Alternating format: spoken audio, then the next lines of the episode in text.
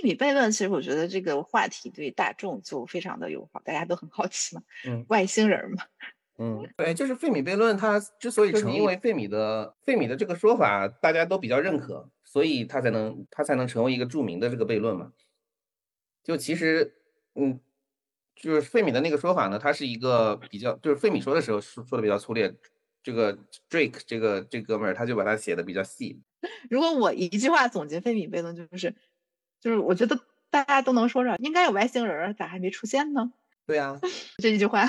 对呀，为什么应该有？为什么应该有有外星人呢？它是基于生命出现的那个是有一定概率的，是。然后你在银河系中环境能够允许生命出现的环境的概率，它是按由于银河系中这么多星星，这个这个数字如此之庞大，以至于他觉得肯定会有会有外星人出现。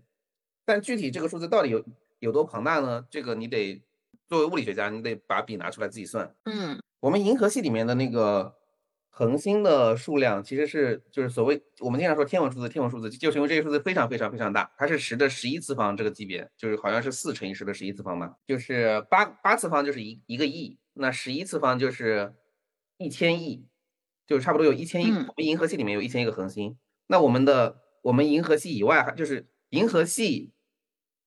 我们可观测的宇宙内差不多有，也是十的十一次方个银河系这么多，就是你就就你可以想象这个这个数目是非常非常非常庞大的、巨大的。就我们我们先不讨论系外系外文明的问题，我们只讨论银河系内的其他文明的问题，因为因因为毕竟比较近嘛，比较有可能能够产生这种互相互相能够产生这种联系。那他当时的计算是这样的，你看一下一共有多少多少恒星。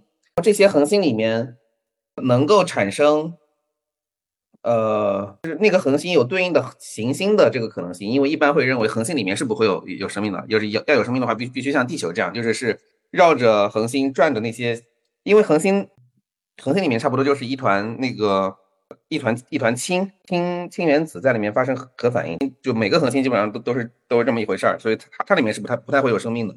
那恒星里面伴有伴有行星的可能性。它也有下一个值，这个基本上会可以认为百分之十。通过一些观测的证据，大家猜测是百分之十左右。那那可能十的十一次方就变成了十的十次方。哦，行星里面产生生命的可能性，它又有一个概率，这个概率是其实争议最大的。你能你去找那些数字的话，我我我翻一下书好了。你让我直接问那个问 Cloudy 也可以。那那公式挺长的，要你你让可你可以让 Cloudy 给出这个这个 Drake。方程的每一项的 range 吗？好的，他给了，你要不要听听？你可以剧透了，复制给你是吧？你可以发给我，对，不然就剧透了。嗯，其实我们录这个就是为了让听众们差不多跟着我们这个思路走一遍。基本上，我们银河系有多少恒星？然后恒星上面有有行星，它有一个概率，要乘以乘以一个百分比。行星上面能够能够跟环境差不多的，它又一个百分比。在这个环境差不多的情况下。它能够发展出生命，它又一个百分比。它这个生命，它能够进化成高等生命，也就是有所谓有文明的生命，像人类这样有文明的生命，又又一个百分比。这个文明的科技水平足够足够开始跟外界可以发送信号，又又一个百分比。这个百分比算起来之后，有乐观和悲观的两种情况，就是上限和下限。书里面会给你一个上限和一个下限，那个下限呢，基本上依依然是个位数，会认为银河系里面还是会有个位数的高等文明存在，会跟它。因为它那个时间分布是比较比较平均的嘛，会它它很可能出现在人类之前之前很多很多年，就是人类的人类在人类产生文明应该不超过十万年。人类这个作为一个物种，作为人种人属这样一个物种存在，可能也就也就是几百万年的这个时间段。但它地球的年龄是四十五亿年，所以嗯，那个文明产生的时间可能是几亿年，比我们早了几亿年。那它的科技水平应该是非常非常高的，那它应该早就来找我们了。费费米是大大概大概就是这个意思。我看一下你给我把它这个，就我们可以不用参考这个 Cloudy 说的这个，咱们就就就聊咱们的就行了。对，我觉得有点有点怪，它按每年银河系生成的数量。嗯嗯，其实其实你已经大概就把这个串完了，我觉得这个大家也还是 follow 起来还是比较容易的吧。可能很多人也会想这些问题，可能 从小的小朋友时期经常会想这个问题。对，然后这个。这个题目应该挺多挺多科普科普博主都都聊过了吧？《三体》的解释，《三体》这部小说里面的解释是黑暗森林法则，你不能跟别人联联系，因为别人会怕你攻击他，所以你跟别人一联系，别人就会把你干掉。所以你不应该跟别人联系，只有人类这么蠢，还在拼命跟跟外面联系。当然这是小说家言了，就是也不用太太当真，真的不用太当真。对，呃，诸多的限制性嘛。但这确实是一种解释，就是他在假设费米悖论成立的前提下，他需要给解释，这是其中一种解释。还有，呃，此外还有挺多解释的，我我没有做功课，一下子也说出来那么多，有什么大大筛选器之类的，还有什么。就就总之，大多数那个解释都是挺挺悲观的，对于人类文明的未来都感觉挺悲观的。这个悲观的点在哪？觉得我们就可能灭存在是非常难的，灭绝是很容易的。是就是大多数解释倾向于认为文明存在的时间段比较比较短，跟我们人类文明刚好错开了。他们确实存在，但是跟我们的的文明错开了。那错开的话，就是说他们灭绝了呗。那人类文明未来可能也是也是一样的，或者说它有什么大筛选器，就是。就就其中某一段，比如说我们认为我们一发展到某一段，想要跟外面联系的时候，会有一个你我们现在还不清楚的呃一个科技难关攻不破，所以我们始终都都无无法跟外面呃产生联系什么的。就就总就总是大多数解释吧，就是对于人类文明未来的命运是比较，就是如果你把它应用到，悲观的。嗯，对。啊，打断你，你再说。把如果把它应用到人类文明的发展预测上看。那是一个悲观的看法那你个人呢？你是悲观的还是乐观？还有什么动物园假说？总之就是都是些科幻的说法了。现在动物园假说你知道的吧？其实他们比我们先进很多，以至于我们今天看到的这个宇宙都是更高等的文明的一个实验室而已。我我们是动物园里面的猴子，就是就我觉得无一例外都是不好说。我我之所以提起来说我们可以录这个，是因为我思考到这个问题的时候，我觉得应该没有别人提过吧？呃。我的一个想法是，就是德雷克公式里的 F-L 这一项，就是行星上发展出生命的可能性。嗯，你接着说。这个问题其实回回到生命是什么的这个本源问题上，就我觉得他们算那个生命生命产生的那个概率是这的的计算方法是有问题的，因为今今天的人类对生命的理解其实还是挺初级的，人们不知道生命是什么的。我人类其实不知道生命是什么，人类只人类甚至不知道 DNA 是什么，人类只是从现象学上知道了。它的它它是怎么样的一个现象？它是有些什么作用？在现象学的的基础上是是理解的。比如说热力学第二定律跟生命是什么关系？大家就不知道到底是是怎么回事了。因为很著名的一句话，薛定谔说的叫“生命赖夫上为生”嘛。换句话说，生是在追求一种秩序。没有生命的话，自然界其实是物理学家会认为，自然界是遵循热力学第二定律的。也就是说，整个整个世界它自发的运动是向平衡态运动的。但生命是非平衡态，这个非平衡态怎么说？就比如说，呃，高中化学吧，啊，我我们我们把任何两个可以发生反应的东西放在一起，它最终会反应成一个新的产物，就是达到一个化学平衡。嗯，这个这个平是一个以后再不会再也不会变的一个一个状态了，就是它从一个某个状态变成一个平衡态。平衡态的意思就是说以后再再不会变了，除非有外力，不然它它就它就不会变了。嗯，但生命不是这样，生命是。一直在变，嗯，明白了。生命只有死了，它重新变成无机物了，它它重新遵循无机物的那些法则，它就重新往平衡态走了。但它只要还是活着的，它就一直在变。那怎么样从死变成活呢？这里面有很多很多个问题，都是就就是用科学的眼光去去考虑它的话，是很难定义清楚的，不是 well defined 的问题。比如说什么是生命，什么是主动，从从什么时候开始是算是有生命了，从什么时候开始算是没生命？这个问题其实我们人类制定法律的时候都会都都会遇到很多问题。怎样怎样的一个胎儿可以算是有人权的？是 太难了。这个就像上一期我们聊那个狭义相对论，然后我们呃可能给给 Max 讲，Max 第一个问题是时空是什么，然后我们就只能告诉他这不在物理学讨论范畴，就是。物理学只能讨论一些被观测的东西，对吧？这个，但是我们同样的事情也发生在这个费米悖论里。嗯，那到底什么是生命？我们想给大众们讲，嗯，给朋友们讲什么是费米悖论。朋友们，第一个问题是就是生命是什么？然后我们就会说这个不在物理学讨论范畴之内，这公式只能用于在很狭小的观测到的现象之中，所以不要太当回事。嗯，回想，这就是科普最大的障碍，就是其实给大众讲，大众可能问的问题就是核心的问题，那反而科学家他会告诉他，我我回答不了这核心的问题，我只能回答一些边角料的问题。嗯，哎呦，所以那大众可能想，我我我可能不太关心啊，我就想知道一些核心的问题啊。然后柯佳佳说这个很难回答，就照你比较理性、比较客观的这种态度会这样。那有有的人可能会怎么说，自己大胆的预测吧，也会误导一些人。啊，对，那样就是就是那种，我觉得是更糟了。但是，但确实就有这个难度在这儿，就是大家其实是在找答案的。但是很多时候你需要接受没有答案，就是你如果真的有科学精神的话，你接受的是一个没有答案的状态。对，这就为什么？我觉得我们应该多多发声，就是应该更多的人像我们这样，就是像你这样吧，主要是像你这样，就是不知道就是不知道，告诉大家什么东西是我们认知的边界，这个就很有意义。要比随便告诉大家一个理论，大家听完很激动，要要好一些。嗯，我我我没有去找他这个 FL 估算它的那个数值的那篇文章是怎么写的，但是我可以猜测，它大概是会估计一下，比如说在地球对应的这个温度下，某些无机物它自发的变成有机物，亦或是这些有机物变成一个细胞或者一个 RNA 好了，它的那个概率是多少？当然这个只能估测，因为。这个计算量子力学计算也是很麻烦的，太复杂了。估测给出一个数字来，这个数字就导致费米悖论成立了。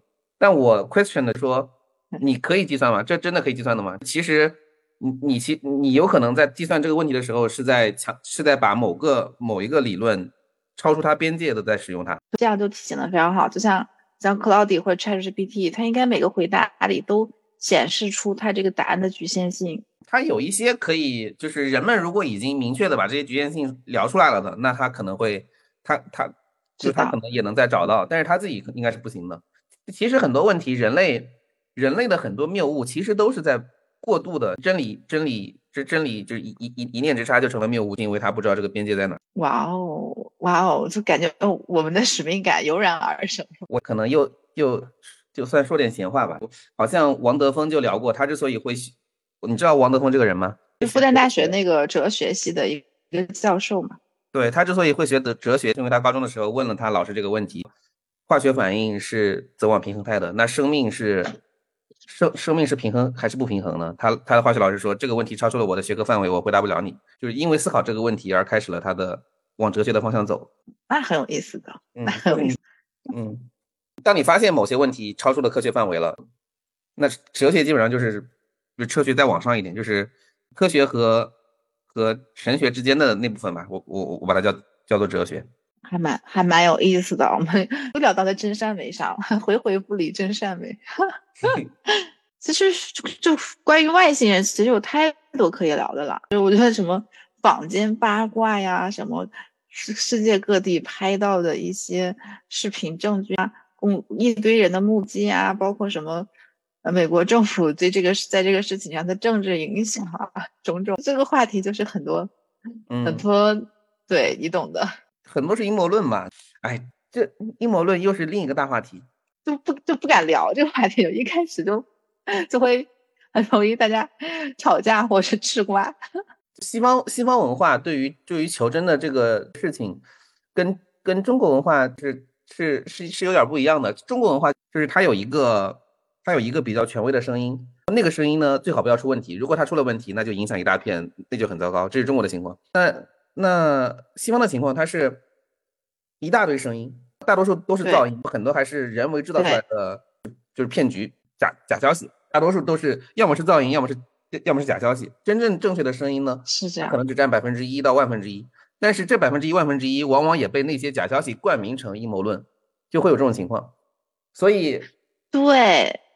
他们没有所谓的公知，对，这个这个就挺麻烦。但是但是确实就是，除了那一条被冠名成阴谋论的真消息之外呢，剩下的东西还是有很多都是阴谋论。你一般人你要你要真正辨别出来，这个这个是门槛挺高的，一般人可能就分不出来那个阴谋论到底是不是阴谋论。而且加上他们所有民众对这些话题还是非常感兴趣的，兴趣度也很高。不管是他的那个民众的对各个话题的参与讨论度都很高。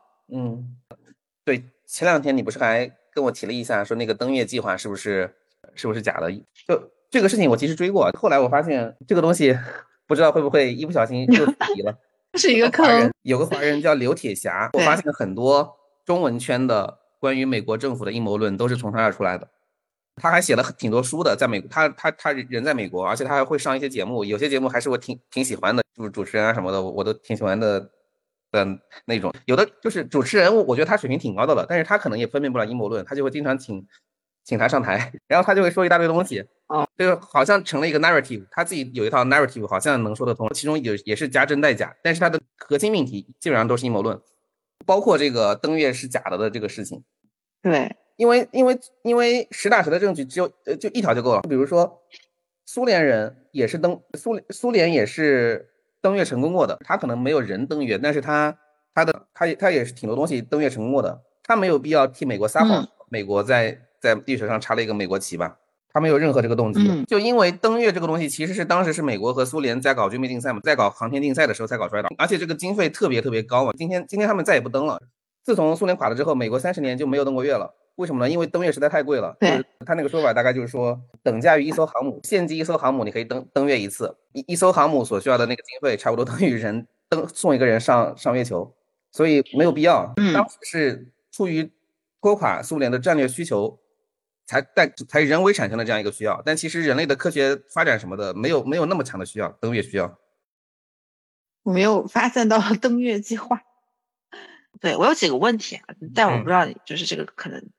我们可能要做一点资料调查，嗯，没关系，我们有那个 Cloud AI。就现在的话，那人类有没有继续，就是不管从理论上，还是这个宇宙演化理论上，还是从科技，还是从各方面去探寻外星文明？我觉得对这个问题依然很感兴趣的，已经大多数都不在科学界了，有一些。有一些天文站什么的，还对这个问题依然感兴趣，但是大多数科学家好像对这个问题都不是很感兴趣了。你会不会觉得人类对于外星人集体有一次最高兴趣，可能就是电影时代的蓬勃发展，突然之间很多拍外星人的电影，大家非常感兴趣。但是那个时代过后，呃，大家这个印象可能集体人类的感觉就停留在了飞碟和小灰人上，大家 move on 了，很多人对这个话题不那么感兴趣。是二十世纪的那那一堆阴谋论带起来的，同时跟电影有关嘛，还有 UFO 的一大堆。百慕大三角今天说的都不是那么多了。我记得小的时候啊，就我我们小我们这代人小的时候，大家就是小朋友之间和大人之间还经常讨论外星人啥的。现在没有人说这个事儿，就是就是 not cool anymore。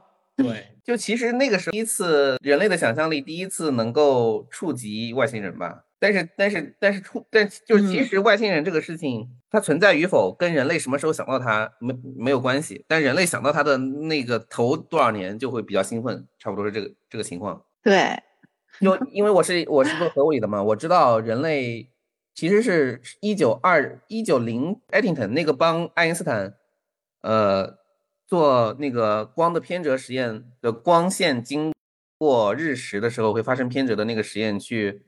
去印证广义相对论的那个呃，爱丁顿勋爵，他他是第一个提出呃恒星的能量来能源来自于核聚变的核反应的。其实是二十世纪人们才知道恒星是什么，在之前人们都不知道。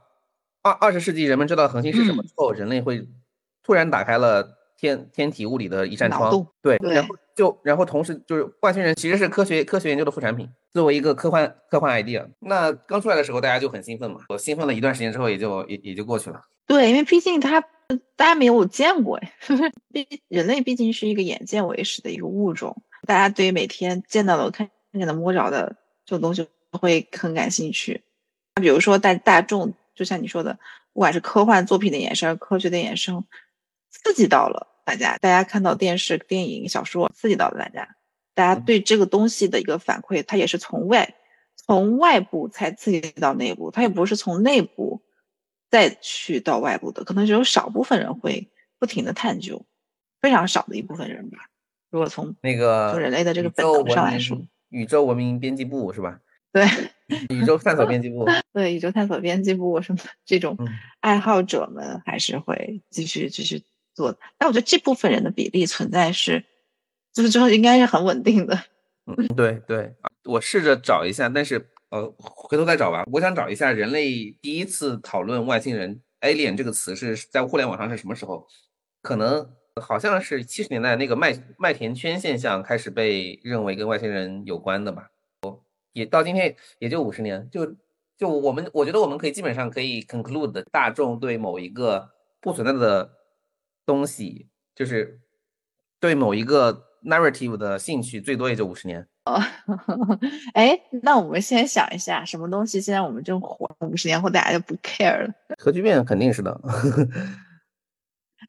这第一个先自黑一下。那你这个就是不算是太大众，外星人真的是超级大众，上至老妇，下下至儿童这种。就比如说，我觉得我我一想到的全都是那种敏敏感话题，比如说，比如说 votes，嗯，啊，votes 是什么？什么 votes？就是把民主哦于选举。I see。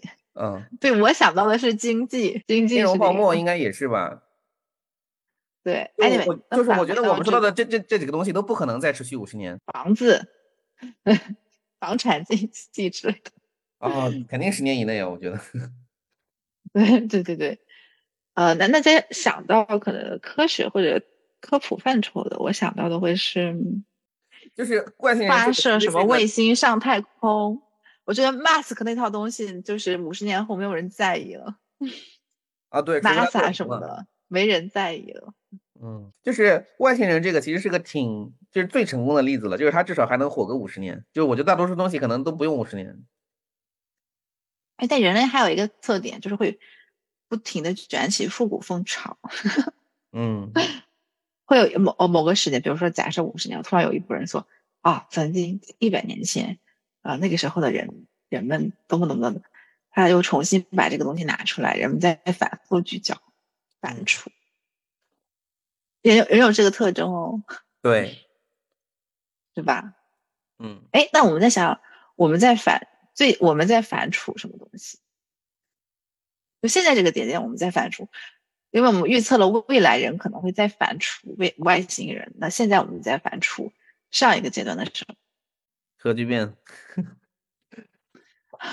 有道理，托卡托卡马克，就是 核聚变的提出其实是早于核裂变的，就是其实在核裂变被提出提出作为能源能源呃那个能量源泉之头之前就已经有人提出用核聚变来作为能量源泉，但是因为技术实在太难，所以其实是核裂变在被提出之后几年就开始就就原子弹就有了，然后再提出了呃嗯稳定的核反应堆，也是不到十年吧就已经做出来了。所以核裂变其实是一个非常好的技术，而且非常容易实现。然后非常好的例子，但核聚变其实到今天都还没有实现，而且人们还声称会很快实现，其实这都是瞎说。就可能幻想。就一百年以内人们能能实现，我觉得人类就已经要谢天谢地了。OK，还有什么？再举个例子，很好，这个例子蛮好。这个不好说，就是这个这里面有若干个效应，就是有的是人类自发的发现一个之前一个挺有意思的点，然后可以把它再好好的就玩一玩，还有一些是出于别的动机，就是出于兴趣以外的动机。哎，我想到了嗯，AI，是啊，对对对对对，就是最早的时候，五十年前吧，应该是那个波超级火，对吧？拍了一系列的电影什么的，现在反对在反出，对吧？对，我记得我我之前还在豆瓣上提了一嘴，但是我忘记具体的时间了，好像是应该是 IBM 的某一个处理器出现之后，当时是 AI 第一次火，第一次火起来，Deep Blue 嘛，呃，比那个还早，哎，比那个还早。嗯、比那个还早个一点点。哦，我又想起来一个，移民火星。移民火星是是是哪一部啊？是哪一年呢？不不是电影，就是这个 topic，就是大家哦，现在在反刍的移民火星这个事情。是马斯克马斯克带起来的。对，但最早的时候应该是 NASA 比较火，但我不确定那个时间点是七六零七零，加上嬉皮士那个年代，大家就天天幻想着移民月球、移民火星、移民别的星球，嗯，还有戴森球等等，应该都是那个时代。戴森这个哥们儿还挺有意思的，他是帮是费米，而且他很长寿，对，而且他没有 PhD，他写了很多科普书，写的都很好。他你接着说的那一套他帮费米，量子电动力学的那个东西，一般人看不懂，就是费曼的语言，费曼自己创造了一套语言去去讨论它，戴森看懂了之后，把它写成了一哦般一般一般物理学家能够看懂的语言。这个就很厉害，这我非常佩服这种人，嗯，这种人太少。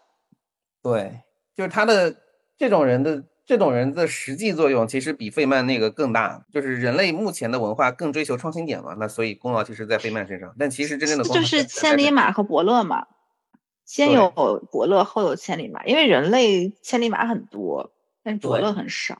对，现在随便世界哪个角落，我相信都有非常多智力很高超、像类似费曼这样的人，可能，但是没有那么多像戴森这样的人。如果有很多，每一个费曼配一个每个戴森，我不敢想象。对，千里马常有，而伯乐不常有。但你如果站在伯乐的角度去思考问题，你会发现伯乐其实更难，就是你做伯乐比做千里马做千里马更难。就是今天我还在思考问题啊！你看，我们总是思考各朝各代，把君分为昏君、明君，然后把大臣分为忠臣和呃奸奸臣。那我嗯想，实际上并并不一定这样，有一可能那个朝代吧，怎么说呢？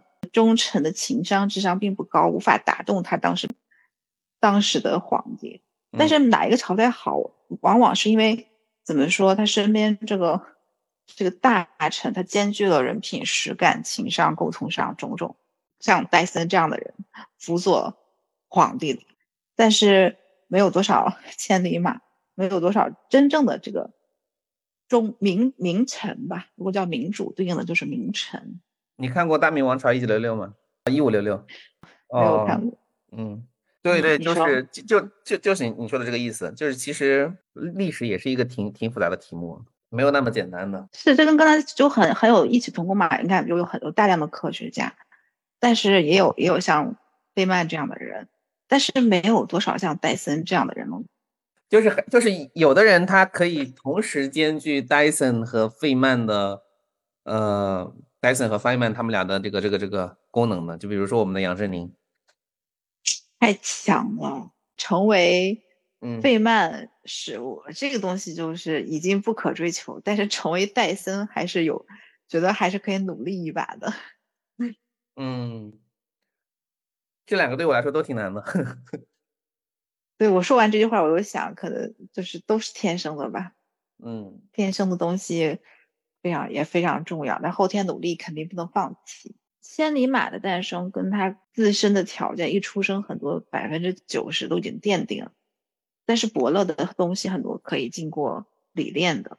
我个人的浅薄的见见解，嗯，对他他是个挺有意思的人。嗯，他他说他没有读 PhD，就是他觉得他不可能花三到五年在一个 topic 上，他最多只能一两年。他一般大多数题目他都花一年，他很难在一个问题上 focus 到两年以上，所以他就干脆没有读 PhD。然后然后他说他很 lucky，还是找找到了 position，大多数人没有他这么 lucky。但我觉得是，但我觉得这谦虚吧，大多数人没有他这么 smart。对，大多数人可能没有成为千里马的 vision，嗯，哇，还是蛮厉害的。但其实每个领域都有这样的人，就是很少吧。嗯，多年来大家都还在练马说呢。嗯，练马说是什么？韩愈写的马说，千里马常有，而伯乐不常有。哦哦，对对对对，韩昌黎文集。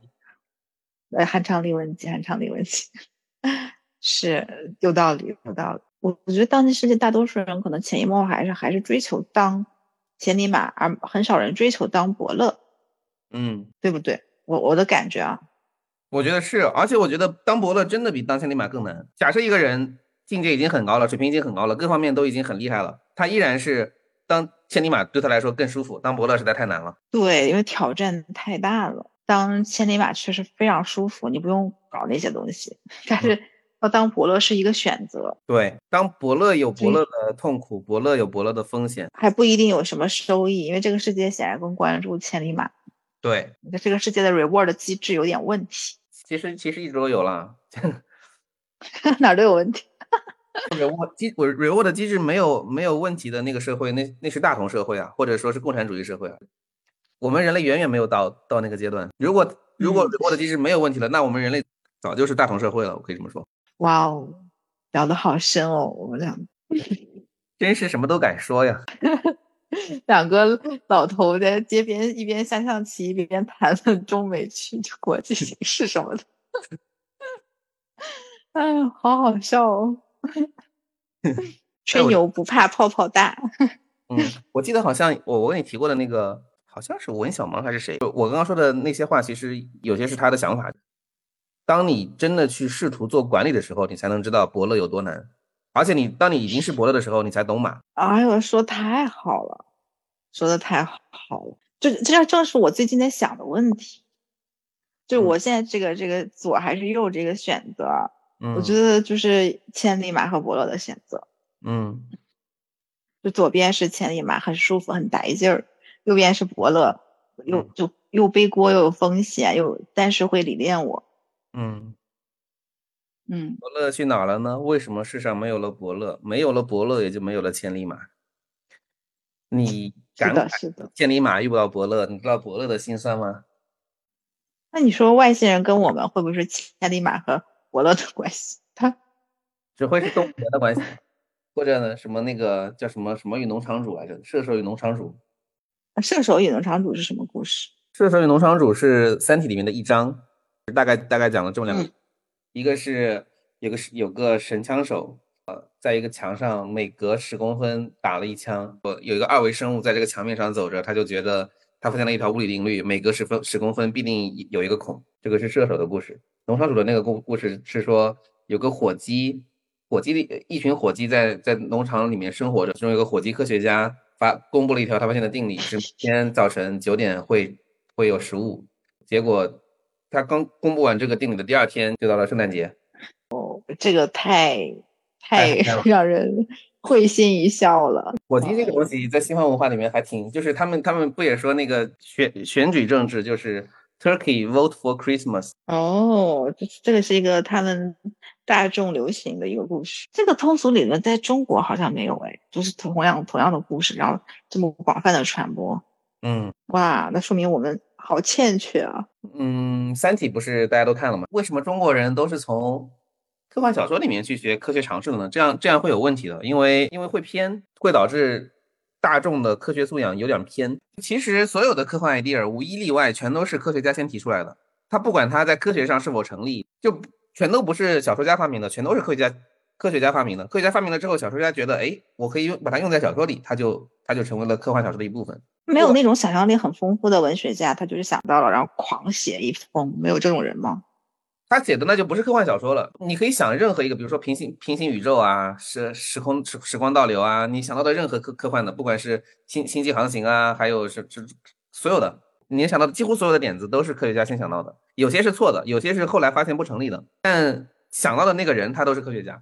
科幻小说的想象力其实是建构在他讨论人类社会这个问题上，他其实是用了那些科学点子，把它应用到一个人类社会这个场景上去去做一些这种想象，在想象社会在在这些情况下会有什么样的变化。但是问题就在于，在中国现在中文圈的这个情况常常是。你经过他的这个，就是他他的目的其实是让你讨论人类社会，所以你能跟他学的，其实就是能能向他学习的部分，其实也是他在人类社会上的这个想象力，不是科学的那些。但现实就是这样嘛，咱们大多数人是如果不学物理或者不学这些这些东西，他可能就是从三体里面了解了解这些这些比较新的科科学 idea，但可能就比较偏了，因为因为他那个目的不在于，不是不是不是科学的目的。对，但是以我们之前说的人不可能就一下吃到第十个馒头嘛，那。弯弯曲曲嘛，也是一种路嘛，不可能一上来就直接走直路吧？这也太理想了，对吧？我前两天跟我正在上高三的弟弟聊天，他现在也没有学到狭义相对论，和我们那个时候学的高中物理也大差不差。我我那个时候其实已经讲了一点点相对论了。我我是。我觉得可能作为作为那个课外辅辅主物会有，但考试还是这样。我们就说，我们有三门选修，其中有一本选修里面会讲一点点相对论。你到时候考试的时候，你也是，就试卷上面会有三本书的那个选题，你可以选其中的两道去做。哦，那你们那个还蛮蛮蛮实验性的哦，蛮先进的。哦，而且我是十年前了，当时是当时是只有江苏是那个打打那个 A B C D 的嘛，后来好像推广。OK，为什么说到这个？就说那个人嘛，人类的认知到真相的过程，总总归是弯弯曲曲的。从小说也好，电影也好，马斯克也好，NASA 也好，嗯，酒泉也好，嗯，都是一个开始吧，很难一上来直接就是直的，但我们在努力就好了。嗯，又落到了真善美上。我们两个还真是，人家哎，我听人家那个科普的播客啊，不管是科普什么领域，人家就是在呃认认真真的给大家就是讲这个这个领域的事情啊。就我们是那个不管聊什么事情，总归要拉回到真善美的两个人，笑死。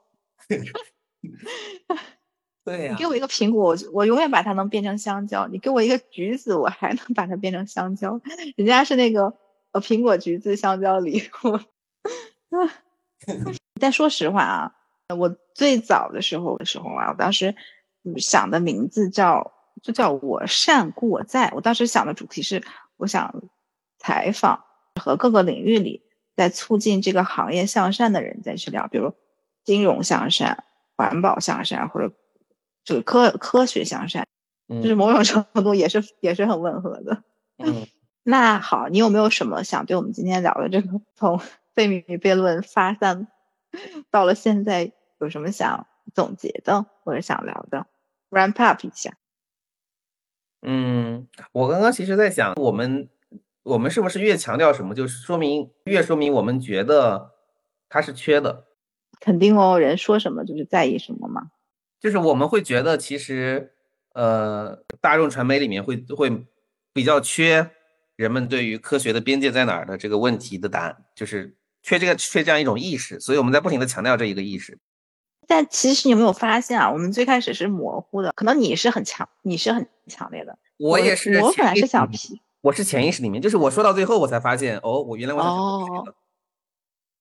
我本来是想苹果、橘子、香蕉的，就是我想把苹果、橘子、香蕉搞明白，怎么到最后都是都都是一个东西，就发现苹果、橘子、香蕉不重要。本来我想啊，比如这个最开始是想了解各个领域，什么刚才说的，嗯，经济从经济、金融、环保、科技等等。后来哎，我就就是第一个这个物理就迷住我了。那物理里还要细分吗？什么天体物理啦？呃，个量子物理啊，等等。我本来这就这就是苹果、橘子、香蕉。我本来是说我把这些苹果、橘子、香蕉了解了解，品尝品尝。结果呢，发现他们都好像你要搞他那个第一步，就是要先搞清楚什么是边界。那后来发现边界是如此重要，嗯因为你没有边界，就像没有舌头，你没有办法品尝真正的苹果、橘子、香蕉。嗯，对呀。我我是发现我是这样一个过程，我想听听你那边的故事，怎么走上这条道的？我们两个好好笑。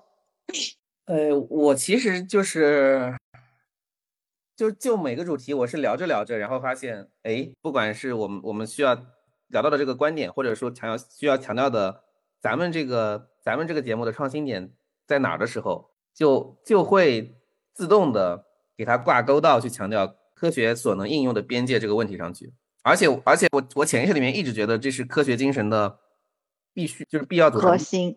那你现在觉得我们是 科普领域的吹哨人，还是科普领域的守夜人？吹哨人应该够不上吧？守夜人可能也差点意思。哎，我我不知道该怎么定义，该怎么定位咱们这咱们这个 咱们这个非常发散的节目。对，就是这个吹哨人，我觉得不至于。就吹哨人还是就是他们会。他们其实是冒着自己的利益受损失的风险的。我们目前还没有还没有到到这个地步。对，有道理。守夜人在守护边界嘛？嗯，守护边界有一点感觉。嗯嗯，对对，就是差不多是守护一个底线。对，守护一个底线，或者说说真话的那个人。